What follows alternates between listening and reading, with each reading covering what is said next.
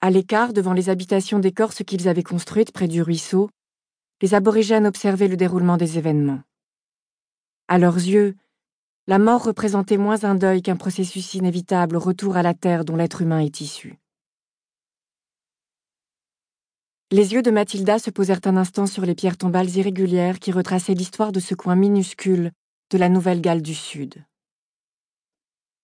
Frôlant de ses doigts le médaillon que sa mère lui avait offert, elle redressa la tête et fit face à l'assemblée. Man n'avait que quelques mois lorsqu'elle est arrivée à Shuringa, dans une sacoche attachée à la selle de mon grand-père, Patrick O'Connor.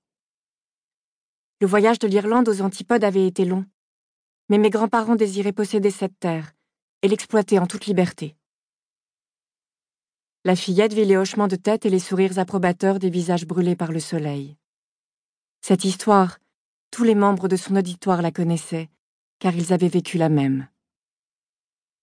Patrick aurait été fier de sa fille Mary. Elle aimait cet endroit autant que lui. C'est grâce à elle que l'exploitation de Shuringa est devenue ce qu'elle est aujourd'hui. Mervyn laissa échapper un geste d'impatience. Mathilda s'interrompit, troublée par la colère qu'elle lisait sur son visage. Dépêche-toi d'en finir, lui intima-t-il. Elle releva le menton. Sa mère méritait un adieu décent, et elle était déterminée à le lui offrir. Lorsque Pa est parti à la guerre, beaucoup pensaient que Man n'arriverait jamais à se débrouiller seul.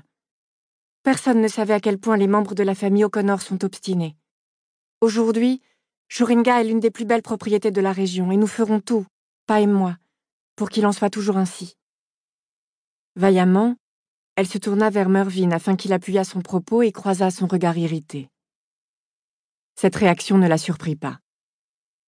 L'orgueil de son père avait énormément souffert à son retour de la Grande Guerre, lorsqu'il avait retrouvé un domaine prospère, sous la direction d'une femme énergique et indépendante.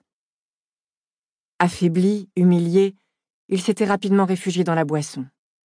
Mathilda doutait que la mort de son épouse améliorât la situation. Les pages du livre de prière, écornées et cassantes, glissaient sous ses doigts. Luttant de nouveau contre les larmes, elle lut les mots que le père Ryan eût prononcés s'il avait eu le temps de venir. Sa mère, qui avait travaillé si dur, avait enterré dans ce petit cimetière ses propres parents, ainsi que quatre enfants avant même d'avoir atteint 25 ans. Aujourd'hui, elle allait rejoindre à son tour le sol originel, où elle trouverait enfin le repos. Mathilda referma le livre dans un silence respectueux et s'inclina pour ramasser une poignée de terre, dont les grains s'écoulèrent entre ses doigts et s'éparpillèrent avec légèreté sur le cercueil. Dors en paix, maman, chuchota-t-elle. Je vais m'occuper de Shuringa pour toi.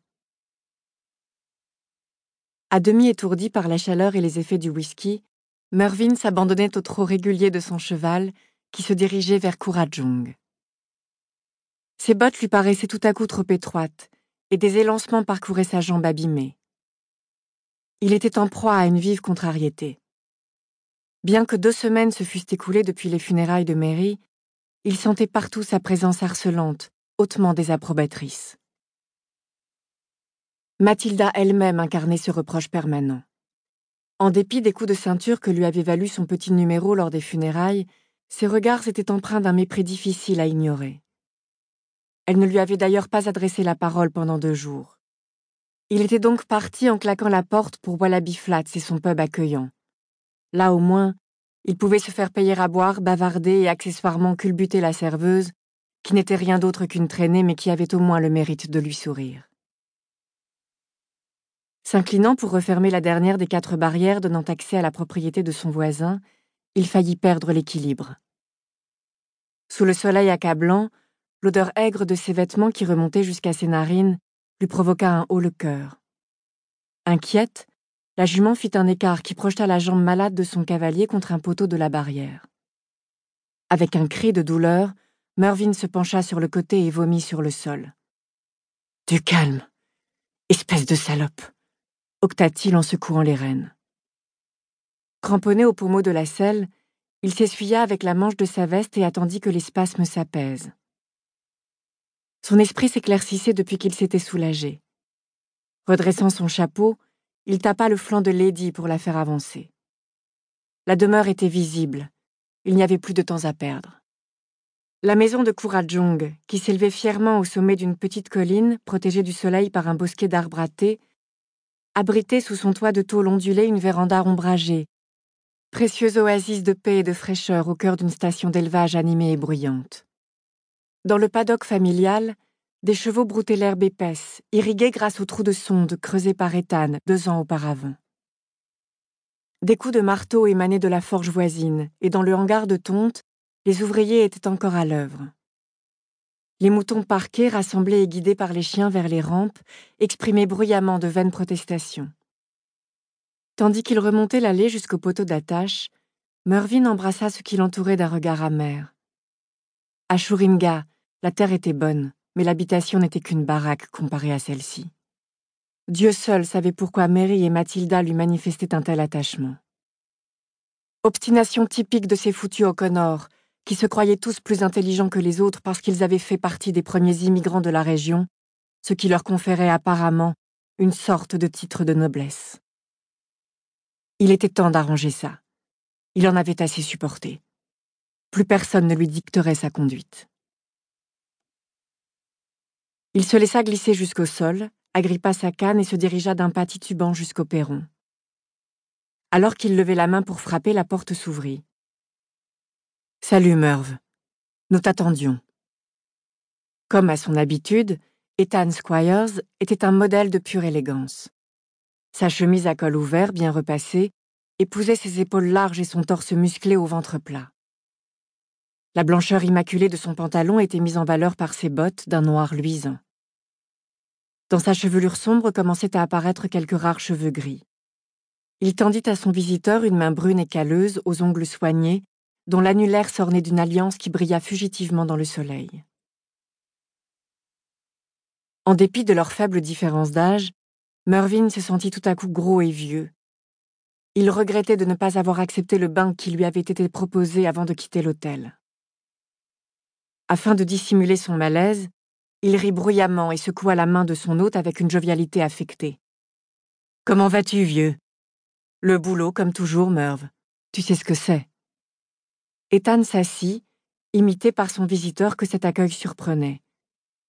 Pourquoi l'attendait-on à Korajong, alors qu'il n'avait pas annoncé sa venue? Il était sans doute inutile de se poser des questions. Ethan avait l'habitude de s'exprimer par énigmes, s'imaginant probablement que ça le rendait plus intéressant.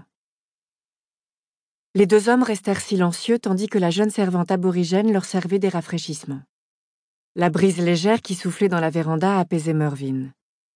Les spasmes de son estomac avaient cessé depuis qu'il était descendu de cheval. Il étendit sa jambe blessée pour poser le talon de sa botte sur un barreau de la balustrade.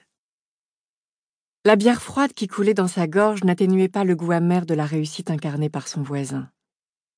Pas de carnage de guerre pour ce vénard cantonné loin des combats. Ni jambes détruites, ni images insoutenables de visages et de membres mutilés accompagnés de cris d'agonie obsédants. La vie d'Ethan se jouait pratiquement sans aucune fausse note. Né et élevé à Kurajong, il avait épousé Abigail Harmer, jolie et riche veuve de la région qui, déjà mère d'un fils, avait donné naissance à trois autres garçons en pleine santé avant de mourir d'un accident de cheval. Mary, malgré plusieurs grossesses, n'avait réussi à mettre au monde qu'une fille au corps efflanqué. Autrefois, Mervyn avait rêvé de trouver une femme telle qu'Abigail mais il n'était qu'un simple directeur de station d'élevage et l'argent allait à l'argent. Lorsque Patrick O'Connor était venu à lui avec une proposition inespérée, il avait saisi sa chance. Comment eût-il pu deviner que Mary possédait d'immenses terres, mais très peu de liquidités, ce qui réduisait les promesses de son père à néant? Désolé pour Mary. Mervyn sursauta. On eût dit que son hôte lisait dans ses pensées. Je sais qu'elle a pas mal souffert poursuivit Ethan le regard dans le vague. Tant de douleur, c'est inhumain. Mervyn grogna. Au cours de son interminable maladie, pas une seule fois Mary n'avait laissé échapper une plainte. Il eût sans doute dû l'admirer, mais cette force inébranlable avait eu pour effet de souligner sa propre faiblesse. Ses tentatives dérisoires pour repousser les images obsessionnelles de la guerre, ou pour supporter tant bien que mal les douleurs de sa jambe. Victime d'un marché de dupes, prisonnier d'un marché